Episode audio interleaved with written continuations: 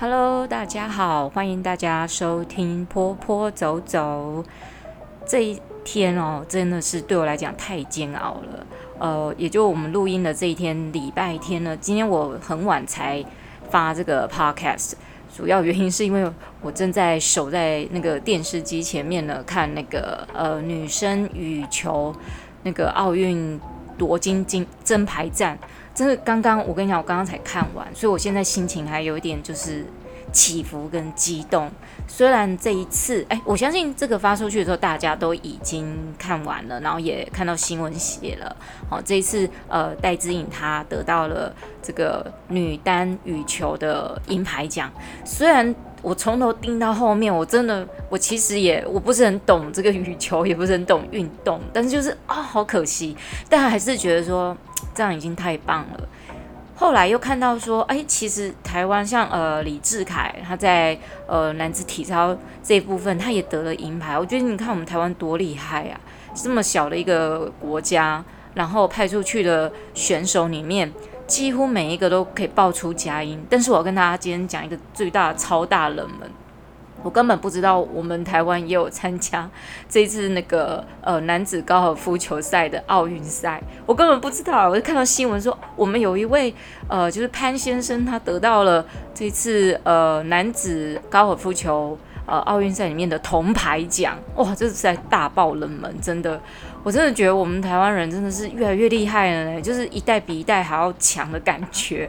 然后又看到呃庄智渊跟陈建安还有林昀儒他们在比桌球方面的这个战况啊，我们真的也是看的是捏了一把好，哎，不是一把，好几把冷汗。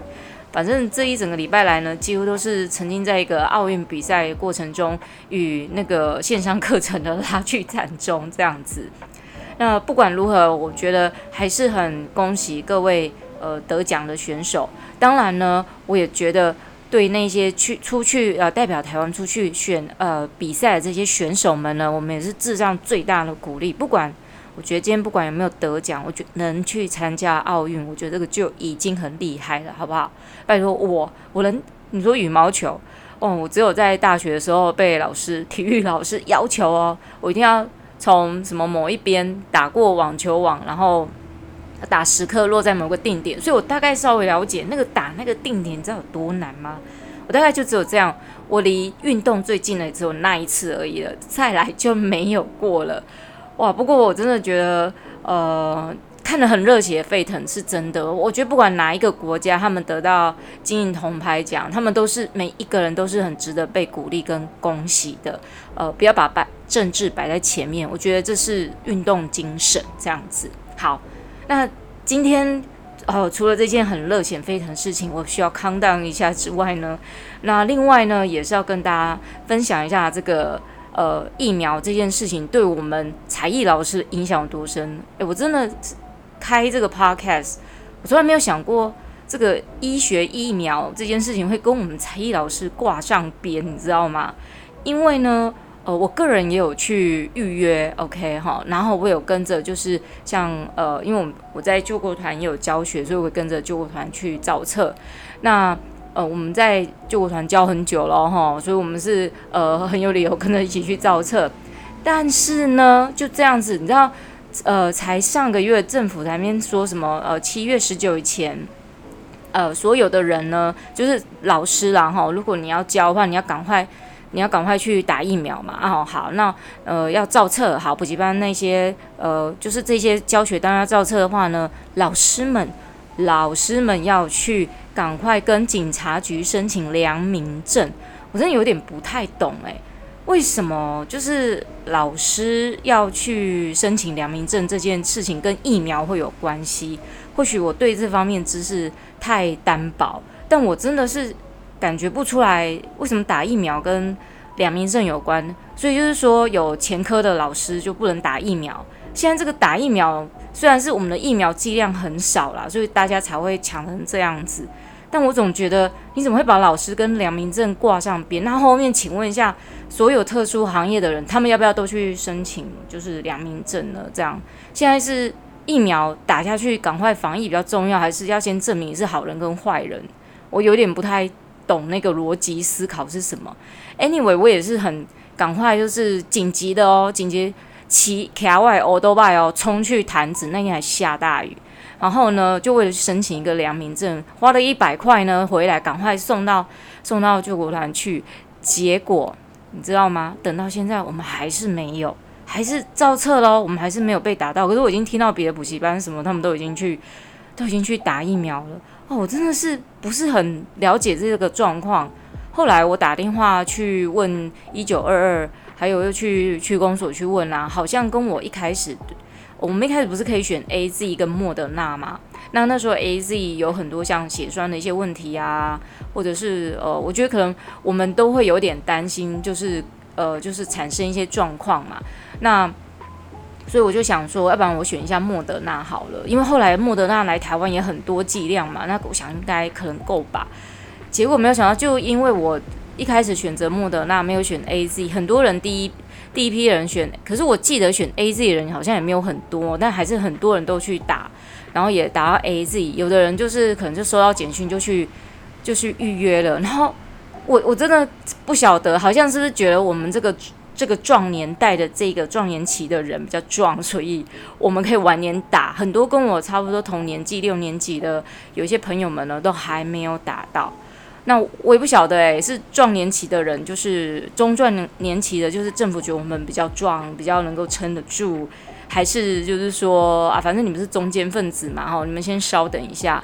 这个不是我要稍等不稍等的问题，这个我我其实我们想要去打疫苗，最主要原因就是说，希望我们也希望不要自己传染给别人，然后更希望是自己万一不小心中奖了，可以症状不要这么严重。毕竟我们都还有自己的家人要照顾，我们不是只有照顾我们自己而已。所以不管政府决定要从哪一个哪一个年龄端开始打，我觉得都可以。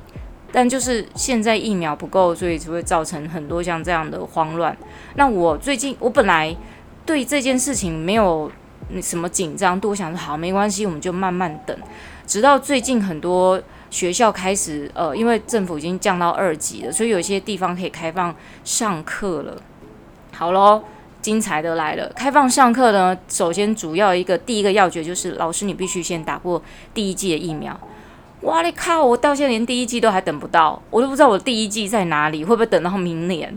所以也就是说，没有打第一剂的老师是不能回去复课。那我当初去造册造什么的？造假的吗？还是说这个很需要这个一百块？政府需要这一百块吗？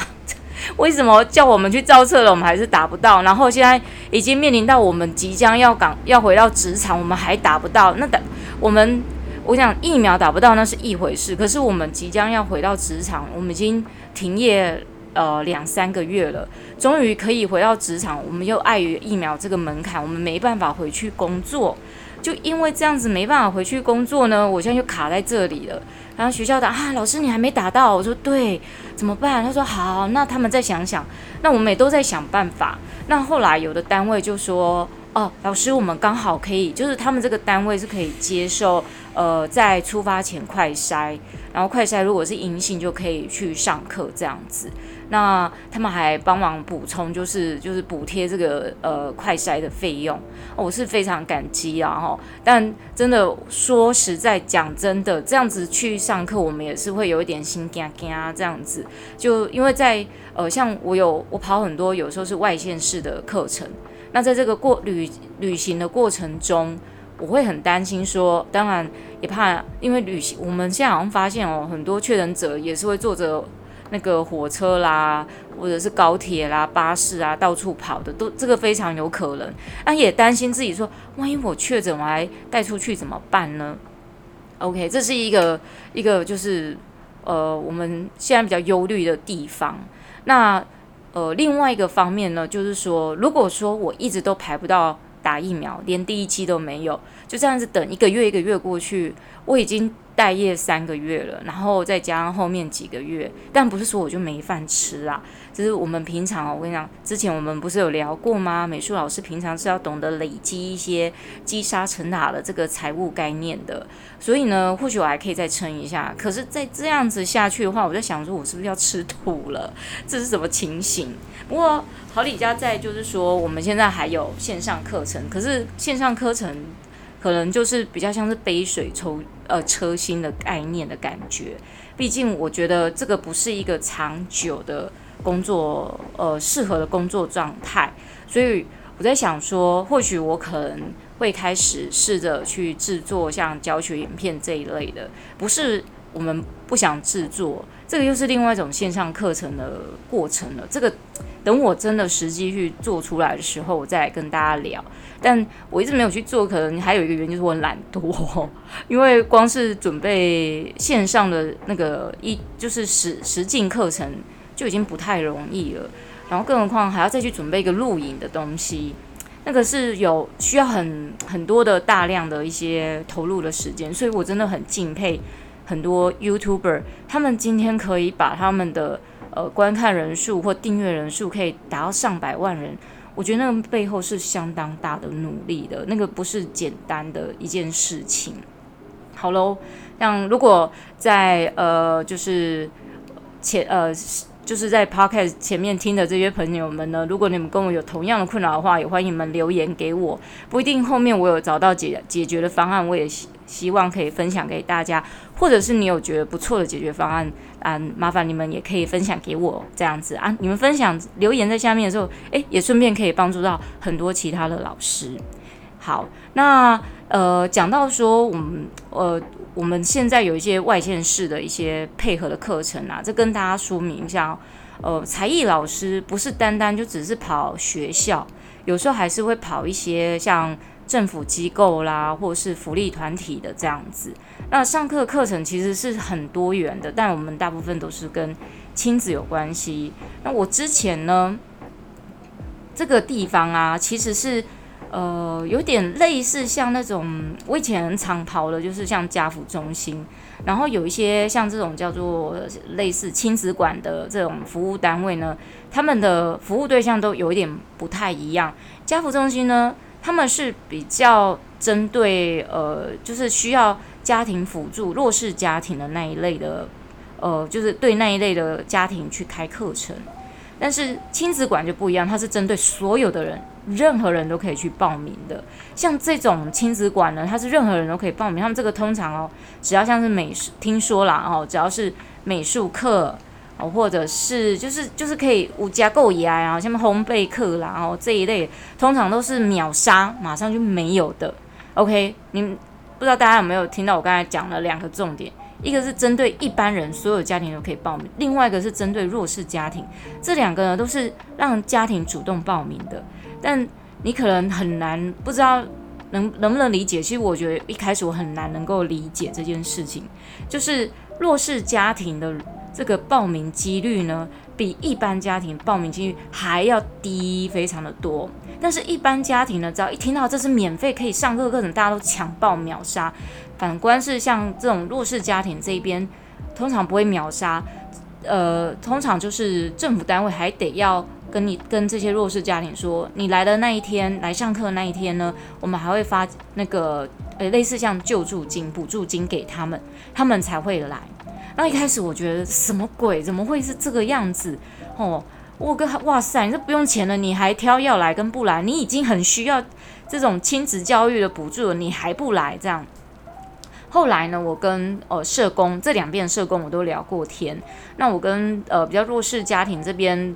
呃，为主持的这个单位的社工，他说，其实这一些呃弱势家庭，他们不来主动报名呢，有几个原因。第一个就是，通常这样子的亲子教育课程会是安排在周末。那呃，周末呢，为什么安排在周末？周末小朋友就是没有上课的时间嘛。那周末呢，可是弱势家庭很多的家长，他们是。呃，每一天都在打零工的，周末也是他们工作最好的时机。有时候周末可能加班，还有多一点的薪资，所以周末对他们来讲，他们宁愿去工作赚钱，也不会来呃上这个课程，虽然它是免费的。第二个就是弱势家庭，大部分很多的家庭的像家长，他们的教育水准跟经济水准就本来就不高，经济水准不高是当然嘛，因为。毕竟他已经是被归类在弱势家庭，还有一个弱势家庭的一个重要原因就是这些家长的教育水准也不是很高，社经呃地位不高，然后一些就是跟对于教育常识，本来他们的上一代或者是在上一代，就是都是这样，对教育不重视的，所以他们不会对于这种哇免费的亲子教育课程，他们就会来参加。这样，这个就是比较可惜的地方。反观变成政府必须要去提供很多的补助，比如你来当天，哇，还有。呃，人家捐赠的衣服，还有就是一些呃企业机构他们捐赠的米啊、油啊、酱油啊、饼干啊、蛋糕啊这一些，哇，真的是非常的多，因为他们都必须靠，他们就是没有办法去经经营，就是支撑一个家庭，所以他们有很多的资源必须来自于像家扶中心啊，或者一些社福单位这样子。那你说？哇，这些人这既然那么不珍惜，那就不要开啊！不行，你不能不开。这点我也跟社工请教过。你如果你不开，他们就已经没有那种亲子教育的能力了。你开，至少他们还有机会来受到教育。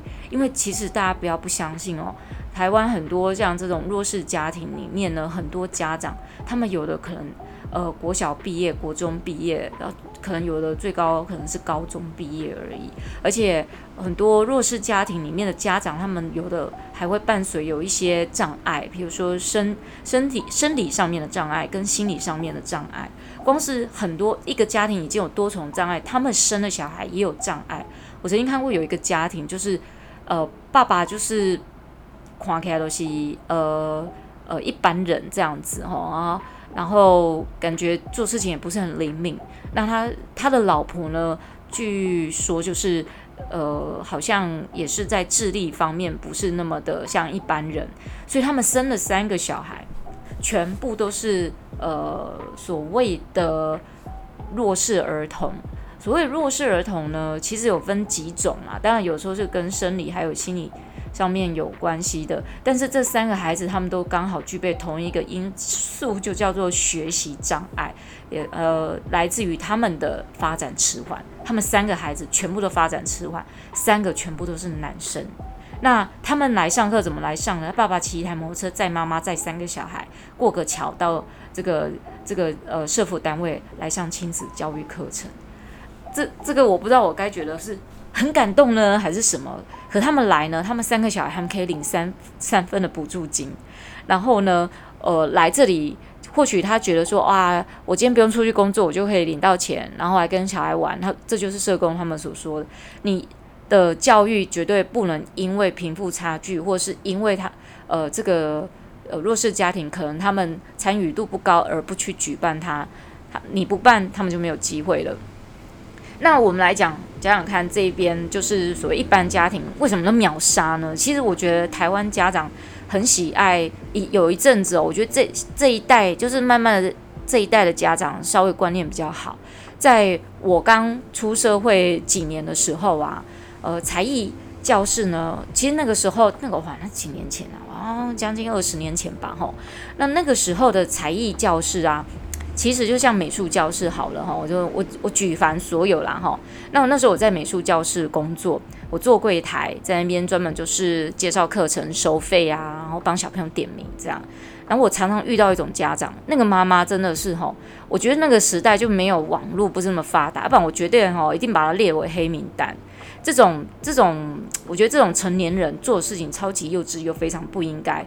然后你就会担心说，他的小孩下一代就会跟他的妈妈一样。这个哦，我我讲一个例子好了。有一个妈妈呢，她有一次来，然后就因为我们那个年代上美术课呢是免费体验的，然后免费体验呢，她可以上一次，如果她不想上的话，后面她就不会再来，因为免反正就一次免费体验。那妈妈就来报名啦。她说：“哦，她想让孩子试试试上试上看看。”我说：“好，OK。”那试上完之后呢，孩子在上课过程中感觉不错啊，很好。他妈妈好像也蛮喜欢让孩子上才艺课。我说：“妈妈，那你会不会想说帮他报名一起呢？这样子，因为我们这一堂是体验课，免费的。”那妈妈马上就回答我说：“没有啊，我们没有要报名，我只是来让他体验看看。”我说。可是我看他上课反应很不错啊，而且他好像很爱跟着老师一起画画哎。他妈妈说：“哦，没有关系啊，我再带他去别间。”我说：“啊，去别间？”我说：“对呀，因为到处都可以上免费体验的课程，我又何必要付钱让孩子上课？”我就跟那妈妈讲说：“可是他在每一个地方都只能免费体验到一堂课，诶，那妈妈说没有关系，一堂也没有关系，反正不用钱就好了。那后来我就跟他妈妈在。聊天过程中嘛，虽然我心里觉得你这个小杂货到处带小孩子上免费课程，他都只上一堂去蹭人家的课，但我还是表面上我还是非常的冷静啊，呃，和谐跟他问，可是妈妈，这样孩子啊，常常都要适应新环境诶，因为如果说他今天是呃来到这个环境，好，他体验一堂，然后下一次他又去别的地方又体验一堂，不管是上那妈妈讲了，他们不管音乐、舞蹈、美术。什么体体能课，全部都是去体验一堂而已。他说台中市这么多的才艺教室，他到处都可以免费体验。他说免体验到后来，他差不多就就去上学啦，我就不用再体验了。这样子啊，我真的无言了。后面我就不想再跟那个妈妈就是聊下去。本来想说可以扳正一点他的教育观念，孩子每一次。的学习都得要重新从一个新的环境开始，那对他那么小，才几三四岁的心灵，那影响有多大？而且那孩子就会变成有一种个性出来，就是他不懂得珍惜，他说反正我在就这么一次而已，我要不要认真，我要不要珍惜都无所谓。这个就是我看到，就是说会滥用，就是呃资源的一种一种家长。其实才艺班呢，免费体验，这是一个好意。因为呢，希望可以吸引家长来上课，那也觉得说第一次孩子可能会有难免适应不良的时候，所以呢，他让你可以免费体验。那也因为我那时候看到有像这样的状况呢，我就绝对绝对非常严正的告诉我自己，我发誓我将来有课程让孩子体验，我绝对不会免费。所以呢。这个不是我要惩罚什么，然后后面家长什么的，不是，不是，不是。我觉得要导正这个观念，使用者付费。OK，我今天去参加，比如说人家瑜伽课体验，我就会先问说体验体验费多少？OK，你体验费你要算人家多少，那是你家的事嘛。你要算那个学费的一半，那也是你的事。但是不要不收费，因为你不收费会造成的后面原因就是很多家长会滥用资源。我刚刚讲的那个妈妈哦，她只是其中一个案例，你知道吗？我在那边做一个一个月的柜台，至少来了将近十十个家长是这样的德性。哇塞，你知道那几率真的很高诶。好，如果说我这个教室呢，我算过一个礼拜，因为那个教室是在我们那年代是蛮蛮有名气的一个美术教室，一个月如果来二十个新的家长问好，有一半几乎都是这种来蹭课的，然后。难免会有一两个蹭课呢，不小心被我拦截下来，就变成我们正式的学生。那这是我个人行销问行销的手腕。我想不能让你蹭课。我如果你越是那要来蹭课的，我越是要把你说服，让你留下来，让你知道什么叫做真正让孩子好好的接受教育。这个赚你这笔钱不是这么的重要，而是要让你们知道说孩子。在学习的过程当中，他是需要适应，他需要稳定，他这样子的长大了之后，他的情绪才会是比较稳定、平稳的。你们一天到晚的，我真的，我可以骂句脏话吗？真的他妈了，你带孩子到处去蹭课，孩子到处在适应陌生人，是在搞什么呢？根本孩子不会学到东西，而且呢，这孩子的个性也不会稳定的。Anyway，我。不会诅咒孩子，但是我希望这位妈妈呢，她未来就会知道孩子这样子对孩子这样影响有多大，最后吃苦了还是妈妈您本身自己。OK，好，那我刚刚为什么讲到这个滥用资源这件事情？因为像这种一般家长就会秒杀的课程啊，吼，是这样子，因为有很多亲子。亲子馆它是政府发包出去去做，所以他的课程呢免费嘛，没被秒杀嘛，然后这个很感觉很正常啊，就是诶，那是哇，我给那里有有有个小孩哈，我们找不见啊，用见啊，两三岁的哇，亲子馆有这免费课程，我一定也是去冲去报名啊，对不对？管他是呃不用钱还是只要一点钱，我都会报名这样子。但是呢，有些家长是这样子，这是我跟社工就是聊过天。然后我才发现，原来滥用政府亲子资源，家长们还真的是很多诶，这比来我们这种私人美术教室还要多。通常就是有几种状况，第一种就是报名他不来，也不通知，就是每次报名都不出现的。然后呢，直到这个社工跟打电话跟这个家长说：“妈妈，你每一次报名，大概好像听说报名了有十次，然后没有一次出现。”那因为他报名了，就会怎么样占用一个名额，直到当而且社工都是可能前面还会跟家长确认说，你确定会来哦？妈妈都跟人家说可以，这妈妈都跟人家说可以。后来最后最后一次，那社工真的受不了，你每一次都报名说要来，然后又当天又不出现，然后也不通知，那搞得他们就是常常浪费资源嘛。那这样子的话呢，会让，因为他们也是要缴报告回去政府单位的，这样会让他们非常的难做事情。所以社工就跟他跟他妈妈说：“那妈妈，如果你这次再不出现，我就要把你列为黑名单，以后你都不能再报名。”诶，没有想到这个妈妈，她本来哦。借就假装借口说什么哦，我老公没有空，没办法自己带孩子去，哎，就没有想到，哎，他一讲说列黑名单哦，他马上就再打电话来说，哦，我找我老公排班了然后，啊，我可以带我小朋友来上课了，这样子，我的天哪，这是把社会资源社工当笨蛋在看吗？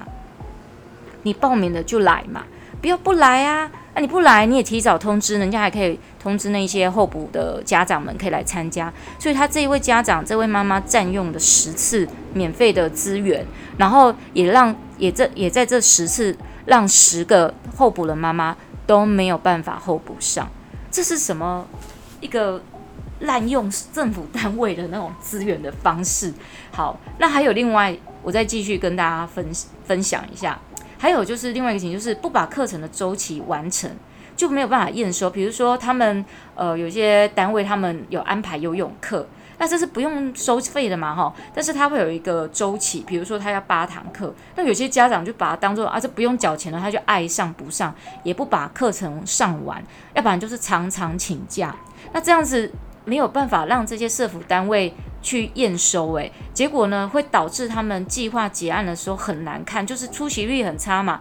让他们缴回去他们自己的主管机关单位看的时候，主管机关说：“诶，你们怎么把活动办成这么的差？那以后就不发不发这一类的呃费用到这些社福单位去了。那让那一些真正。”很认真想要上课，然后可以真正运用到自己的税金去上课的这些妈妈们就没有机会再上到游泳课了耶。这些不把课程当课程看的家长，只因为觉得不用钱，所以我随便，我就是不来上课这样，然后就导致很多别的家长的权利也受损了。好，那再来就是说，呃，有的时候哦，人啊在。在看这种呃要付钱不付钱的事情的时候是这样，不付钱的最美好。所以上课呢，通常不遵守上课规则。然后呢，比如说社福单位，他们有时候很就是很想要安排很多就是跟亲子教育相关的讲座了哈。然后呢都没有人，通常他们都会说，通常像这样都几乎没有人要报名。然后呢，大部分妈妈都只想报名可以玩的，然后就是。完全就是不在乎孩子在这个过程中有获得什么的，他只要能玩的。听说通常那种戏剧课程就是来啊演给演给小孩子看的哦，那那个妈妈听说是最爱的。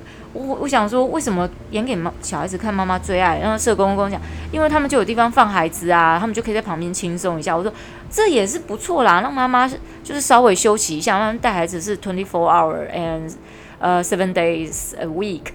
不过呢。呃，像这种有真的很不错讲座哈，真的我觉得家长们还是可以去听一下，因为没有人生来就是懂得怎么当父母亲的，你知道吗？我我也不知道啊，我虽然念那么久，我没，可是我没生过小孩，我也不见得知道我一定很懂怎么带我的孩子嘛。哦，要不然干嘛很多那种老师都要把小孩易子而教？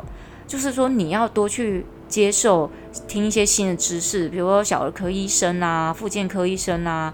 或者是一些呃亲子呃教育写这些教育类的书籍的讲一些作者啦，听听听看嘛，就没有办法，就好像听社工讲，这是社工们的经验哦，他们多年经验，就是感觉家长不是很喜欢去听那种对自己有长进的事情的讲座课程，因为呢，在课程中只要报，他们说课程中呢，只要像这种讲座，几乎就没有人会报名，就会就会。变成就是说，哇，那很糟糕。就是他们想要请讲师来，也没办法请来，因为没有人报名嘛。啊就，或者是说报名就几只而已这样子。那完全没报名的话，那个讲师不不能来，对不对？那这个社福单位，第一个他这笔钱，他就必须想办法去挪去看能开办什么活动去做哦。那讲师他因为没有人来听，所以他也不能来，他就赚不到这笔钱。那你说是讲师的的问题吗？也不是啊，你没听过他讲，你怎么知道？不仅他讲得很精彩嘞，是不是？那我我听社工讲说，哈，课程中通常报名吃的是报名最多的，然后呢，其他如果这样子我报名来参加这个活动才是值得，反而小场面的课程啊，他们会觉得不符合期待，免钱的人反而会要求要给豪华版的哦。今天是零元，零元参加，然后他要求就是，比如说去看纸风车剧团那种大场面这样子。我我很想跟有些家长说，你要看纸风车剧团，因为欢迎你们来台中看。我们台中那个某个立委很爱请纸风车纸风车剧团来表演。我觉得哈，一方面是我并不排斥像立委他们做这种事。我觉得很好，他们把钱用在就是人民身上，那家长也可以看得到。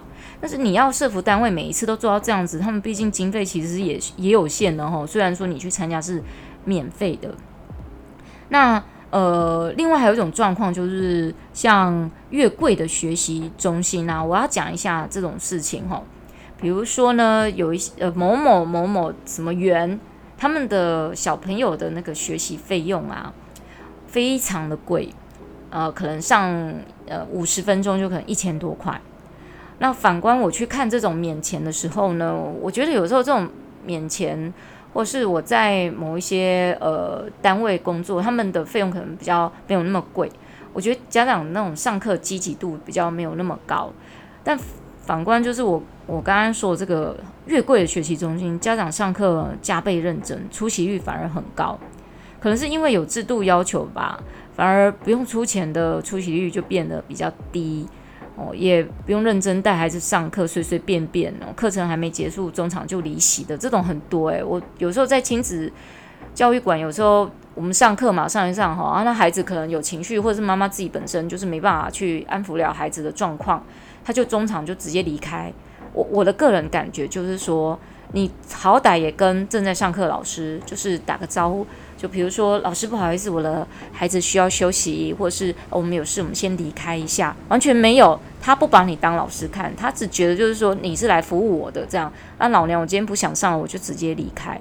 这样的家长真的非常多。我今天不是要讲妈妈们的坏话，千万不要误会，因为这些都只是占呃我们看到的状况里面，大概你不能说他是少数，他算是一半呢。有一半的母亲是非常。知道怎么样去呃为人处事跟带孩子，那就是有一半的母亲几乎是这样子。那我也不怕讲出来，然后有些妈妈就会生气什么的，因为我相信你会听坡坡走走的 podcast，你绝对是一个优质的妈妈，不会是像那一种那一类的妈妈，因为那一类的妈妈他们不会想要来听这种 podcast 的东西，因为就无脑嘛。那好像要钱跟不用钱就是差。差别就是这么的多，我我是觉得说，滥用政府资源的这个亲子资源的家长们真的是层出不穷。然后反观就我刚才讲的，很就是很有钱人去的那种很贵的课程，家长反是很积极在参与的。这个让我想到一件事情，就是所谓的呃基因与平庸这两件事情。精英的教育方式会告诉孩子说。你今天决定要做的事情，你就要去完成，而且要按时不迟到，然后完整的交代。但是平庸的家长，他带的孩子就是这样。哦，你不哦，今天哦，我们上课怎么样？好好，那不要好了，那我们就离开，完全不跟人家打招呼的。那如果说今天大家还在那边吵说，啊，有钱人怎么样？然后他们比较聪明，那么精英啦，啊，我们怎么样？我们没有被照顾到。哦，我听到这个，我都会觉得很烦。要不然可以啊，你也可以像精英一样，你好歹学学人家精英家长是怎么在带小孩的，看看人家是怎么样去跟孩子做，呃，就是做这种为人处事的这个示范的。比如说我们讲非常简单，常常还是有时候会看到路上会有母亲带孩子闯红绿灯的，虽然这个年代比较少看到了，那我偶尔还是会看到，不知道为什么在在带动期还是看得到像这样事情吼，那。有的时候那个是呃隔代教养，像阿嬷带也会，可是我比较不会说，呃阿嬷在这个里面出现，是因为毕竟阿嬷是上个年代的人吼，让他们能够受教育的机会，或者是那种呃教育的呃鼓励的程度，是不一样的，所以我觉得是不不可同日而论。所以我指的就是像现代现在的呃妈妈们这样子。所以呢，你现在在听波波走走的，不管你是妈妈还是老师，你绝对是优质的，要不然你不会听我讲话讲到现在。那呃，这是我最近跟就是社工们，就是呃，不是也不只是最近啦，就是我这这么多年来啊，然后跟社工们聊过的东西，我把我最近把它整理起来，想说跟大家做一下分享，这样子啊，刚好疫苗这件事情也让我沉淀了不少，就是说哇。未来这个，如果我们遇到这样的状况，其实我觉得这种状况是有可能可以被避免的。不过台湾人就是比较客气，比较 nice，好像比较不喜欢跟别人起冲突。我觉得这是台湾人大部分人的一个个性。就连我出国去念书的时候，去留学的时候，我发现大部分的台湾同学都是那种不喜欢跟呃。别人就是教授啦，或者是学校起冲突，即使他的权益已经受损哦，他仍然就是说好，算了算了，没关系，我，嗯，我们就这样子，我怎么可能呢？OK，好吗？我这毕竟是一个被美国人洗脑过的人。我在美国念书的时候，呃，我的同学教会我，我我必须要讲说，美国人教会我的一件事情就是，你的权益只有你自己知道，只有你自己可以有办法自己争取。所以今天争取来。呃，这个社福中心上课的家长，我觉得很棒。你就是要把握你的机会，去争取这一些呃优优渥的环境，然后免费的优质的亲子教育课程。但是如果你浪费它，你根本就没有资格去出来跟他讲说你是为人父母，或者是你根本没有资格或理由再来使用这个政府用税金帮你安排的事情。你也更没有资格在那边抨击政府说没有做好什么什么什么事情。你自己就没有很珍惜政府的资源嘛，对不对？这个也可以讲到我们目前就是说，呃，这个不管是疫苗之乱啊，或者是说我们现在呃学习教育的状况啊什么之类的，呃，我觉得这个都是跟我们的教育很有关系。我记得那时候我在英国念书的时候，我有遇到一些就是，比如说我去那边住宿舍的一些状况。或是学习环境什么的一些状况，我都觉得这个必须要去争取。可是台湾的同学大部分都不会想要替自自己去争取任何权益，他们很怕就是压代志啊哈啊，不是我就是啊，我要抖就是那种比较呃就是大神的个性，我比较不是短鸡他的个性，我就觉得说这件事情你不争取，那我要为我自己争取喽。所以我就我觉得学习就是这样子，它就是一个态度。我我在。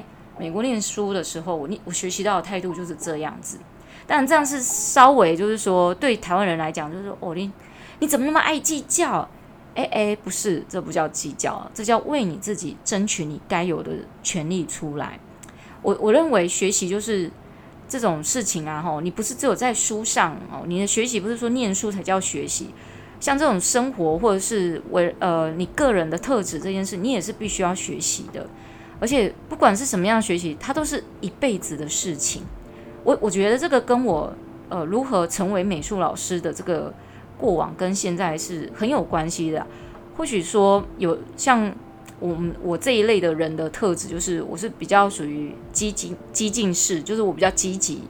如果今天我知道我的目标在哪里，我会去积极的去呃朝那个目标去前进。其实我旁边很多朋友都这样，我真的不是开玩笑。或许可能我旁边朋友比我还要积极，所以我就有点被鼓励到了这样子。但呃，在这个积极上面，我觉得对各个美术老师来讲是非常重要的事情。你们的学习永远都不可能停止的。我相信对很多人的事业来讲都是一样的嘛。你今天不管是当公务人员，或是你在学校当老师，或是呃你在诊所里面当护理师什么的，你们我觉得没有一个人学习是可以停止的。还有就是你学习呃做人处事的态度，这个也是永远不会停止的。那说到学习这件事情呢，我们来聊聊一下哈，呃说说以以前我怎么样培养我自己成为美术老师的。嗯，我必须要讲的很实在一件事情，就是说我虽然是教育出身的，我念了。高职三年的幼保科，然后又念了二专二技，我都是念幼儿保育。哦，到了呃硕士班，我终于我终于受不了了，所以我去念了跟设计相关的课程。哦，念完我的硕士班，哦，说实在，那那一年的硕士班，真的念得好痛苦啊，念到我真的是有一点快要往生的程度。大家都觉得说，哦，你一年多 easy，哪有一点不 easy？哈，这个以前以后再来说。我现在讲一下，就是我并不是从以前就被训练出来，就我不像师范学校的学生，哈，就是呃美术教育的老师，他们就是被教育训练出来，未来就是要去教孩子美术学习这件事情的。反倒是我有呃老师的底子，我我我们学。习教学这件事情是很有系统的。那因为我念了七年，都是在幼教界里面嘛，所以我该念的我几乎都快念完了。那我们里面有讲到很多啊，比如说我高职的时候就要学什么叫做教师伦理，OK，还有教学与教，呃，教材与教法哈，教学方法论哦，这是在专科二技之后学的。很多就是跟教学有关，所以我的教学底子应该是没有什么问题。偏偏就是美术这一块，它只是我原本就只是我的兴趣而已。我从小就喜欢画画，那我本来就很想要走这这个绘画这一行，但因为我像我阿木就是比较传统型的女生女人呐、啊，所以呢，她当然都会觉得说，不要说是我阿布啦哈，所有亲戚都觉得说，你学美工干嘛呢？啊，以后去画电影海报吗？这样，诶，我们真的我们那个。我妈他们那个年代人，还有我念高职的时候，那个时候啊，真的是所有学美工的，大家说你要去画电影海报吗？我跟你讲，我就是很想去画那个电影海报，怎样？但是就没有办法，没有如愿以偿，因为我阿布说，如果你去上那个美工课，我那我就不帮你付学费，所以我就是为五斗米而折腰，我只好去念幼保课。那念幼保课过程中，我觉得很开心一件事情，就是我们要常上很多，就是我们要做很多美劳。还有我们也要上，我们也会有美术课。幸运的是，虽然我是在私立的那种高职里面，不是很好的高职，但我我为什么觉得幸运呢？就是我们的课业压力可能没那么大。哇，我想学的都可以好好的去学到这样子。那虽然我没有很专业的，就是美术的养成过程，这中间都是我靠我自己去跟呃自己去找老师自己学习。比如说像素描，我就找了好几个老师学了很多年，然后后来。呃，去美国念书的时候，就去呃认识到创作这件事情。这个美，我去美国进修的时候，这个学校它是一个艺术学院，它那个老师很特别哦。我我对我那个那个进修班的老师印象很特别，因为我去的是一个 summer school，所以呢，呃，他帮我们安排很多的课程，其中有一个就是艺术课程。这艺术课程的老师，他一走进来的时候，我以为他是拾荒老人。那 anyway，这个拾荒老人故事我们改天再聊也可以哈。那就是因为那样子帮我奠定了就是艺术创作的启蒙，所以我也觉得说啊，好像艺术不是就只是画画这件事情而已，很多是在于你的创意来源，怎么去思考这件事。所以我也觉得蛮感谢我我阿布就是愿意让我去美国呃去开这个眼界这样子。后来呢，呃，我就没有再停过学习绘画这件事情。我不管怎么样，我就是想办法去哪里学，去哪里看，或者是多去美术馆参观。我觉得最多的事情哦，呃，我应该说画绘画这件事情呢，我当然花很多时间去打基础去学习。但是对我影响比较深，就是我去参参参观了很多美术馆，不管国内国外，还有就是呃，像国立台湾国立美术馆呢，它在。几大概将近快十年前，他们很爱办很多那种教师研习。最近就是办的，就是越来越那个，我也不知道怎么说。那可是他以前办的真的，我觉得挺好的，因为他们那时候要要开一个就是儿童儿童美术游戏室嘛，哈。而现在那个美儿童游戏呃美术游戏室现在有在改装中。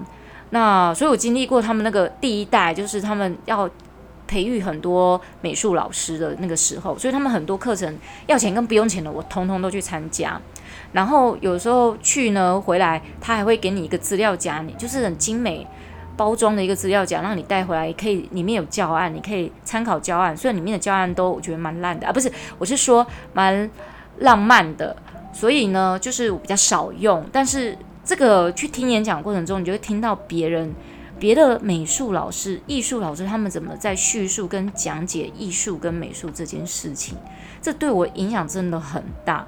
所以我从那个里面呢，学习到就是怎么样站在讲台前讲话，要能够吸引别人注意你讲话的内容。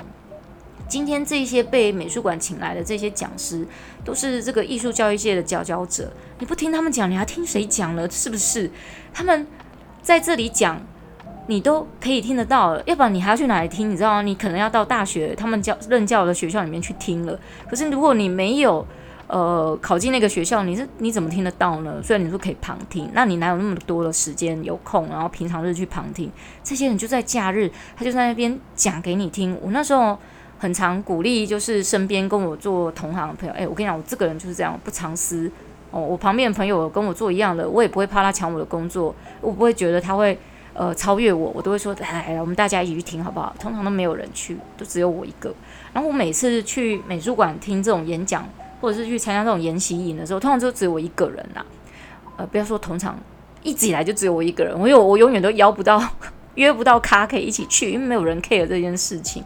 很多呃，应该不是说很多啦。我我认识的有一些美术老师跟我同一起的啊，他们并不在乎要不要在这个方面就是增长自己的能力。所以呢，我就想好啊，不然老娘自己去嘛。所以我就可以参加到很多很特别那时候的呃美术师资研习营的那个内容。虽然我没有受过很完整的美术教学的过程，但是我受到。我应该说，我受到很多，就是这些非常专业、精英中的精英的讲师们，他们所传授的课程。只要美术馆有开课，我一定去。假日、平日怎么样，我都会去。我就算把平常课请假了，我也去听。我甚至有一次最夸张，我要去参加一个叫做呃叫做什么艺术经纪人的一个，就是文化部他们开的课程。这是个维持三个月，然后。虽然他不用费用，但你要先缴六千块保证金。你如果全程都上网，全就是全程都出席，没有缺席的话呢，你六千块是可以拿回来的。呃，地点在台北，我这三个月的通勤费大概花了一万多块，但是我觉得非常值得。这就是我愿意去投资自己的地方。我也常常把这件事情就是分享给旁边的朋友。很可惜，就是没有什么人。能够理解为什么我要去做这件事情，多年之后就可以证明为什么我我做这件事情是呃很值得的事情。我不能说它是不是很对或者是怎么样，但我觉得很值得，很值得你花人生中的一些时间去参加这样课程。我那时候很积极的去参加这样这种美术馆啊师资班的研习营，是因为那个时期要去呃找这种美术老师。这种培训班不是那么容易。那通常这种美术老师培训班都会发生在，比如说美术教室里面。但我个人不相信这些美术老师，呃，美术教室里面的老板他有办法把我训练成是一个很厉害的美术老师。因为我觉得对我来讲，他们就只是个商人，然后他们也没有，他们本身也没有。我跟你讲哦，很多美术教室的呃老板，好了哈，就我讲的是一般的了哈，一般的美，在我那个年代。很多其实他们都不是美术系毕业的，他们很多通常都是平面设计系毕业的，所以他们连教学这件事情他们都没学过，所以我不相信这些人有办法教我教学这件事，他们顶多就只能告诉我经验而已。而且那个时候，呃，你去参加他们这些美术教室的老板，他们都有开课，开这种美术老师的课程。但是那个收费其实也不太便宜啦，不过通常就是有含材料什么，一个礼拜去个一次还是两次啊？如果你表现不错啊，你可以留在我们美术教室教学这样。我我就没有很大的兴趣，我比较想要找就是真的很好的地方去学习。然后那个时候当然也有一个原因，没有那么多钱去参加这种什么师资培训班。后来我就找像美术馆这一类的。那现在你要再去美术馆参加这样子的，还是有。这样的研习营呐，好像变很少。再加上这一两年来那个疫情那么严重的关系，美术馆也是整个没有没有任何的活动，也是停摆。所以呢，我觉得现在要要，如果你对美术教学非常有兴趣，你也想要走这一行的话，我认为就是说，你可以呃，在疫情之后呢，还是走像比如说文化大学啊，我不在替自己打广告。我个人是认为说，其实你要去。多跟很多的老师学习，而且现在，呃，像文化大学啦，还有就是像那个艺，哎，我们台北那个叫台湾艺术大学嘛，他们都有开类似这样的课程啊，还有东海啊也有。那你可以去那个地方去听人家老师是怎么讲解、怎么说明的。但每一个大学的老师，他们的性质都有点不太一样，但是都很专业。因为这些虽然他们是叫做呃那个这个这个在英文是叫做 continue education，虽然这些老师他们可能不见得是在这个大学教，像我也不是在文化大学教，可是我是呃在文大的 Continuing education 里面在担任讲师的工作。他们每一个找的老师都是经验非常丰富的，他们也不会随便乱找老师。那你要付的学费，当然 yes of course，使用者付费，但是你听到的会比那些美术班呃美术教室的老板。还要来的值得很多，因为这些人他们是愿意告诉你他的经验跟他的教学内容跟品质的。你哪可以给美术班的老陶给学习，他是会藏一手、两手、三手的，你都不知道啊。然后你就一直付那个好很贵很贵的那个学费。不过现在好像没有美术教室在开类似这样，有有啦，好像不是很多这样子。或许有些美术教室他们是真心很愿意。栽培老师的，我相信是有的，但在我那个时代啦，哈，在我那个年代，我觉得他们大部分都是以赚钱为主，然后偏偏这些人来上课这样子。那偶尔会遇到有一两个真的很认真给你上课的，哎，还不错哦，好，留下来当老师这样子。那另外一个我养成的一个方式呢，除了你刚刚讲，哈，你都去美术馆上这种不用钱的哦，那骗人当讲师，no，我告诉你。我另外一个方式就是出国进修。我前面有提到，就是我在美国有呃上过进就是艺术创作进修课程。然后我我有一次花了最大一个手笔，就花了呃我人生所有 entire saving，就是呃把我所有积蓄都投进去还不够，还要跟朋友借钱，还要跟银行借钱，就是去英国念了一个硕士回来。那这个硕士呢，是我是特别去念了一个，就是叫做 Innovation Design，就是创新设计。诶，我想当年我在念 Innovation Design 的时候，台湾好像还没有创新设计这个科系。哇，现在就是每个前阵子就是前几年那个台湾很多大学都有这类似这种，呃，你们现在看不到我的手势，我在 quoting，就是呃创新设计学院，就是非常多。那我那时候去上了这个课程呢，其实我一开始去我不是很了解这个。课程是讲什么？但我觉得好像应该就是跟创作很有创意的很有关系。那那时候去念的时候，呃，我是去念了一个就是英国排行就是不是很高，就是中间值的学校。那这个学校很那个，我那时候会决定要去呢，最主要是这个来台湾招生这个系主任是台湾人，所以他可以让我很。我那时候本来想去另外一个。学校啦，吼啊，那个学校的那个招生的那个主任呢，那个英国主任，我跟他见过两三次面了，他也很愿意，就是给我 offer 去念书。但是呢，我前几年就是因为钱不够，一直没有办法达成这个愿望。那个学校本来是在呃 Birmingham，后来我才后来终于凑到钱的时候，那一个呃在 Birmingham 的那一个招生的那个主任他已经离职了，所以我就。没有，我就失去了去 Birmingham 的机会，但是反而 Leicester 这个我就把握住这个机会。那时候我想说，不管了，这个学校我觉得也可以，OK。然后在 Leicester 这个地方，生活消费不高，然后学费是我可以负担得起的。我不看排行，我向来都不觉得排行这件事情就是很重要，因为你排行世界第一名，然后我进去念都念最后一名，然后甚至没有毕业这。这这这对吗？对不对？这个逻辑，我个人只求就是说，这个学校呢，它所提供的都是我需要的。OK，像学费啦，然后教育环境啦，然后还有就是说其他的科科系内容，我觉得很不错。所以呢，我就决定就是那一次就出国进修了。那一个成本就真的是有史以来大概是呃，应该算是。最高的一次的吧。去美国念书的时候也花了不少钱，就是我应该花光了所有我妈要帮我准备的嫁妆，所以基本上我现在就嫁不出去嘛，因为没有嫁妆了。那但是这一次去英国的时候，就是自己存钱，然后呃贷款这样，花了大概一百多万吧。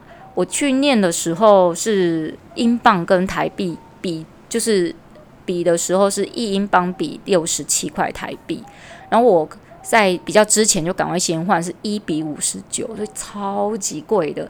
我那时候一度就是想要放弃不去了。后来那个呃那个系主任就跟我说，英国的学费只会一年比一年还要多。那你现在来可能这样子比会有点贵，但是你明年后年再来的时候，他可能会就算英镑掉下去了，但他学费涨涨起来跟现在其实差不多。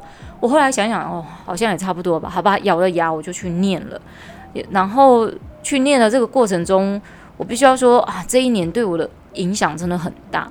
然后影响最多的呢，应该不只是英文啊，当然英文是你去就必须去之前就必须要具备这个条件。然后在那边你要读这么大量的英文的 paper，不要以为真的一年然后就可以随便念就 OK。其实我觉得，呃，在英国念这种一年的教学式的硕士是相当辛苦的一件事情。呃，你必须在可能一年，其实它其实真正算起来只有十个月的时间，然后你真正有九个月的时间是完全的准备，然后八个月的时间是给你去呃。做到一个差不多一个样子，所以你从第一个月开始，你就在在那边琢磨，就是说啊你 innovation design 到底是什么东西？你花了一段时间去了解它之后，你要赶快去决决定你的主题，然后收集资料。所以在这个这个训练过程，我觉得硕士班就是一个训练你研究的能力。那这个帮助我非常的大，但呃，但我觉得也要很感谢我在二季的时候，我们有一个呃老师。他是在教专题专题讨论的。OK，我记得那老师好像姓姓黄，好像出过书。好，那这个老师对我的影响很大的一点就是，他跟我讲一件事：同学们念硕士的时候呢，你就把它当做是去学习怎么做 research，不要把它当博士班念。所以我就谨记这件事情。然后，因为我们在在二季的时候就，就那个老师就很提早就他说。我就是把你们当做你们要去念研究所的人，所以我现在先开始教你们怎么样在研究所做 research 这件事情。所以我很早就在学 research 这件事。那 research 对一个老师来讲非常重要的事情，你很懂得怎么去做 research，怎么去做呃 data analysis，这个这个是非常重要的事情。你怎么样去把收集来的东西分析、消化、组织，再有系统的表现出来，然后得到一个结论。诶，这个是一个很好的训练，每一个老师都应该有这样的训练才行。也就是说呢，在这个过程之后，这个出国进修过程虽然成本很高，但是大大提升我很大的竞争力出来。那呃，也可能是因为这样子的关系，然后受过这个训练的关系，所以回来台湾之后，我比别人多了一点呃竞争的实力。然后呢，我也在出国之前，我早就有定下一个决定，就是我我只要从英国念完研究所回来，我就要开始做讲师的这个工作。这是一个人生的嗯呃里程碑啦，就是类似像这样子。虽然我我念的学校不是很厉害，我记得呃在那个时期，我就好像。去念之前有遇到有一位朋友，那他就说哦，他去英国念了一个 top ten 的学校。我说哦，top ten 那哪个学校？可他讲出来，其实我也没听过。那这跟我排名就是六十几名的学校不是差不多一样吗？那至少我，这个学校全世界最有名。听说只要这个学校出来啊，我们这个学校有一个有两个很有名的科系，一个就是内衣，一个就是鞋子。这两个科系出来学生绝对就是被抢着抢着的人才的。那华哥尔人只要听到你是这个学校毕业的啊，直接就录用哎，很可惜我就不太会懂什么叫内衣设计的哦，不然我至少现在也可以在华格尔工作，内衣还可以穿，呃，就是不用钱的之类的。好，这个多了。那不过学学习就是这样子，这是一辈子的事情。呃，要培养自己成为某一个领域里面的专业，这是真的需要花时间、花精神。还有花你的体力，更重要就是大量的金钱。呃，其实从某个角度来看，哦，我认为其实念书是最不最不值得的投资，因为它它会花去你很大量的时间跟金钱，然后读来的东西，可能你读十本书，可能你只会用到里面的百分之一的精华在某些事情上面。但是我们从另外一个角度来看，哦，你在这个呃念。书的这个学习的过程中，你所受到的这种思考训练，这是在你工作的实际上面是很难能够遇得到的。工作就是这样，遇到事情、遇到问题就是解决，然后执行，巴拉巴拉巴拉巴拉巴拉巴拉这样子哒哒哒哒哒一直做。可是学习这种事情是可以让你去学习思考，有系统的去整理你的东西的。所以呢。从两个方面来看，它是很值得投资，但是你也必须要懂得如何运用你这个投资出来的结果。今天呢，跟大家分享的蛮长一段的哦，那我也不晓得说这么长，大家有没有听到最后呢？如果你有听到最后，记得给我五颗星，然后再给我一个赞，或者是呃关注哦。那我跟大家教怎么做这件事情。就是如果你是用 Apple Podcast 听的话呢，呃，麻烦您给我五颗星，然后留言给我一点鼓励，或者是可以问我问题之类的。那如果你有什么觉得不错建议，也欢迎您就是呃良性沟通留下来给我们这样子。啊、如果你是用 Spotify 或者是 KKBox，他们好像都有类似像点关注啦，或或者是呃直接按订阅啊，类似像这样子。那别忘了，当你要离开之前，都一定要先记得一件事情，那就是要把婆婆走走听完哦。因为有时候不一定后面有彩蛋嘛，哈。虽然目前好像还没有彩蛋过，不过这个就是应观众要求，就是希望把这个录音的时间可以拉长一点，不要就是只有二三十分钟。那今天录的比较长。呃，讲了也分享的也非常非常的多，然后虽然好像中间一直在骂家长的感觉，但大家千万不要误会，记得一件事情，如果你现在正在听婆婆走走的人，不管你是老师还是妈妈，你绝对是优质的，要不然你不会听到现在。不过听说 Podcast 要开始收费了，然后呢，创作者要被收费，因为我们上架要收费，听众也要付付费听。那我就在想说，这样会有人要听吗？还有人要继续讲吗？像我的 podcast 算是我这一类也算是小众吧。Podcaster 其实，在你没有出名或者是你并不是名人的时候呢，嗯、你是没有赞助商也没有广告的。如果说每年还要付一笔小钱啊，虽然不是很大，但是我觉得这样真的会让我有点减低意愿呢。我本来讲经验就是跟大家分享用的，啊，不修景呀，对不对？因为我平常。因为我们平常就在开这个我们师资培训班，我只是想说，我可以聊一些，就是可能在上课的时候啊没有聊到的，lost 掉了，我可以在 podcast 里面跟各位同学或者是呃，就是朋友们一起去分享。不过当然，我觉得听众要听就要收费，这个是使用者付费这件事情是可以被理解的啦。只是就是说我之前我听某一个很有名的名人的 podcast。他是说，其实你就是免费就好了，人人们愿意来听，那就是一个收听率，反而可以增加像 Podcast 这这方面的一个流行度。等久大家都很习惯的时候，它就会变成是一种主流。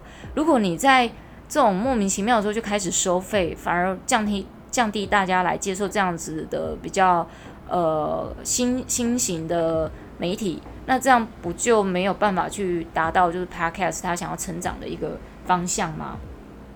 所以如果真的啦，真的他们要开始收费，我现在不太清楚，因为这个目前只有 Apple Podcast 有寄给我哦。那以后好像在 Apple Podcast 上面要上架的话要付费，但其他像 SoundOn 像我都是在呃 SoundOn 上面上传我的这个 Podcast。但 KBox 也有，如果你也在 KBox 听的话，嗯，这些好像目前是没有说要收费啦，哈。那我不晓得，可能 Apple 已经看不紧啊，他强势觉得说啊，你用外平台要护紧啊，那那可能就 Apple Podcast 上面就会，如果只有 Apple Podcast 它要收，就是呃创作者要收那个平台费用的话，我可能就不放了，我就可能就放免费的就好，大家就来听听免费的嘛。哦，如果改天有赞助商也很不错啊，对不对？支持我们继续分享我们的教学经验给大家。虽然常常有时候讲一大堆的废话啦，然后那个干掉字眼也非常的多，但是如果你愿意听到尾巴的话，你会发现其实我们讲的都是人生的精华跟工作的重点在这个里面。你总不能很严肃吧？来，同学，我告诉你，第一点你要注意什么？第二点，然后呢，在这个系统里面，这样、这样、这样、这样子的 podcast，有有谁会听得下去？或许 someone maybe。那要我的话，我是听不下去。我喜我比较喜欢听聊天的方式去讲很专业的东西，这样。那如果好了，假设真的要开始收费的话，婆婆频道也会就是调整一下好了。假设我们这一方面是。我们这个创作者是没有被收费，但是你们听众是要收费的，那我就可以把一些我讲的内容就达成，就是可能呃类似文字档哦分享给大家，这样这样大家来听付费才合理嘛，对不对？然后还有一些可以分享，比如你有订阅的，然后我们就可以分享一些讲义教案啊，吼给大家。比如说你因为你付钱才能进来听嘛，那我就讲更深入的教案的设计啦，或者是我我自己设计过的教案啦，还有一些教学系统啊，那这个就变成就是说，我觉得这样付费就有意义了。因为你没有付费的时候，难免会听到一些废话。但如果当你有付费的时候，我们就会开始很仔细、认真的，因为这是认真的喽，吼，人家是真的来听你讲教学这件事情，那就要系统去做这件事情了。不过，我想所谓使用者付费就是这样子啦。那这样子，如果我有收到费用，让我去付那个平台费，那就有道理了。这就是一个，我觉得这就是一个循环吧，呃。不，但这个什么时候要执行，我是不太清楚。虽然这个 Apple Podcast 常常记一堆有没有莫名的，就说哎，我没收钱啊什么什么，我也没在理他，我就哦，OK，delete、这样子，没有很想要看他在讲什么，这样哦，还很久也没看英文了，然后看到哦这么多英文字啊，delete，之后每次看到很多英文字，delete，这样马上就把它关掉、删掉，这样好，那还是要跟。呃，世界各位就是呃，坡坡走走拍那个 podcast 的那个呃听众粉丝们，就是说声就是呃假日快乐。我们的奥运呢，这一次真的是太感人了。我这我觉得好像这是我们有史以来好像得过奖牌最多的一次，是不是？我是不太。记得前面了哦，因为前面有几年都很认真努力在工作，反而就没很注意这件事。反而这次疫情让我就是更有时间去沉静下来，去注意很多这方面的事情。呃，也跟因为我开始有在呃认真健健身，认真的在健身跟运动也是有关系的。呃，我觉得真的要为这些选手们就是给予，我觉得这是要给予最大最大的鼓励耶。哇，你看一个人把自己的身体当做就是一个 machine 在操，然后他每一天的工作就是不断的在训练自己的身体，就是等待这一天要去做这件事情。不管有没有得奖，我觉得那个都都无所谓啊。Anyway，你看他是用生命在，这个真的是用生命在做这件事情。嗯，这个得奖就是就是人人每一个人都有机会，或许这次没有，下次都还有机会啊。哦，这次银牌不要紧，下一次金牌嘛，对不对？这次铜牌的，下次银牌嘛，因为一次比一次去进步啊。而且我看这次的选手都这么的年轻，除了有一位年纪好像跟我快差不多，我觉得好厉害诶，比了好像五届，是不是二十年？他二十年时间都在奥运，我觉得他都可以去当那个奥运的那个执行长了吧？比那么多次，我想那个奥运执行长可能没有像他这样那么有经验的。好。那我们今天的节目都到这边喽，感谢大家的收听，我们就下次再聚啦，拜啦。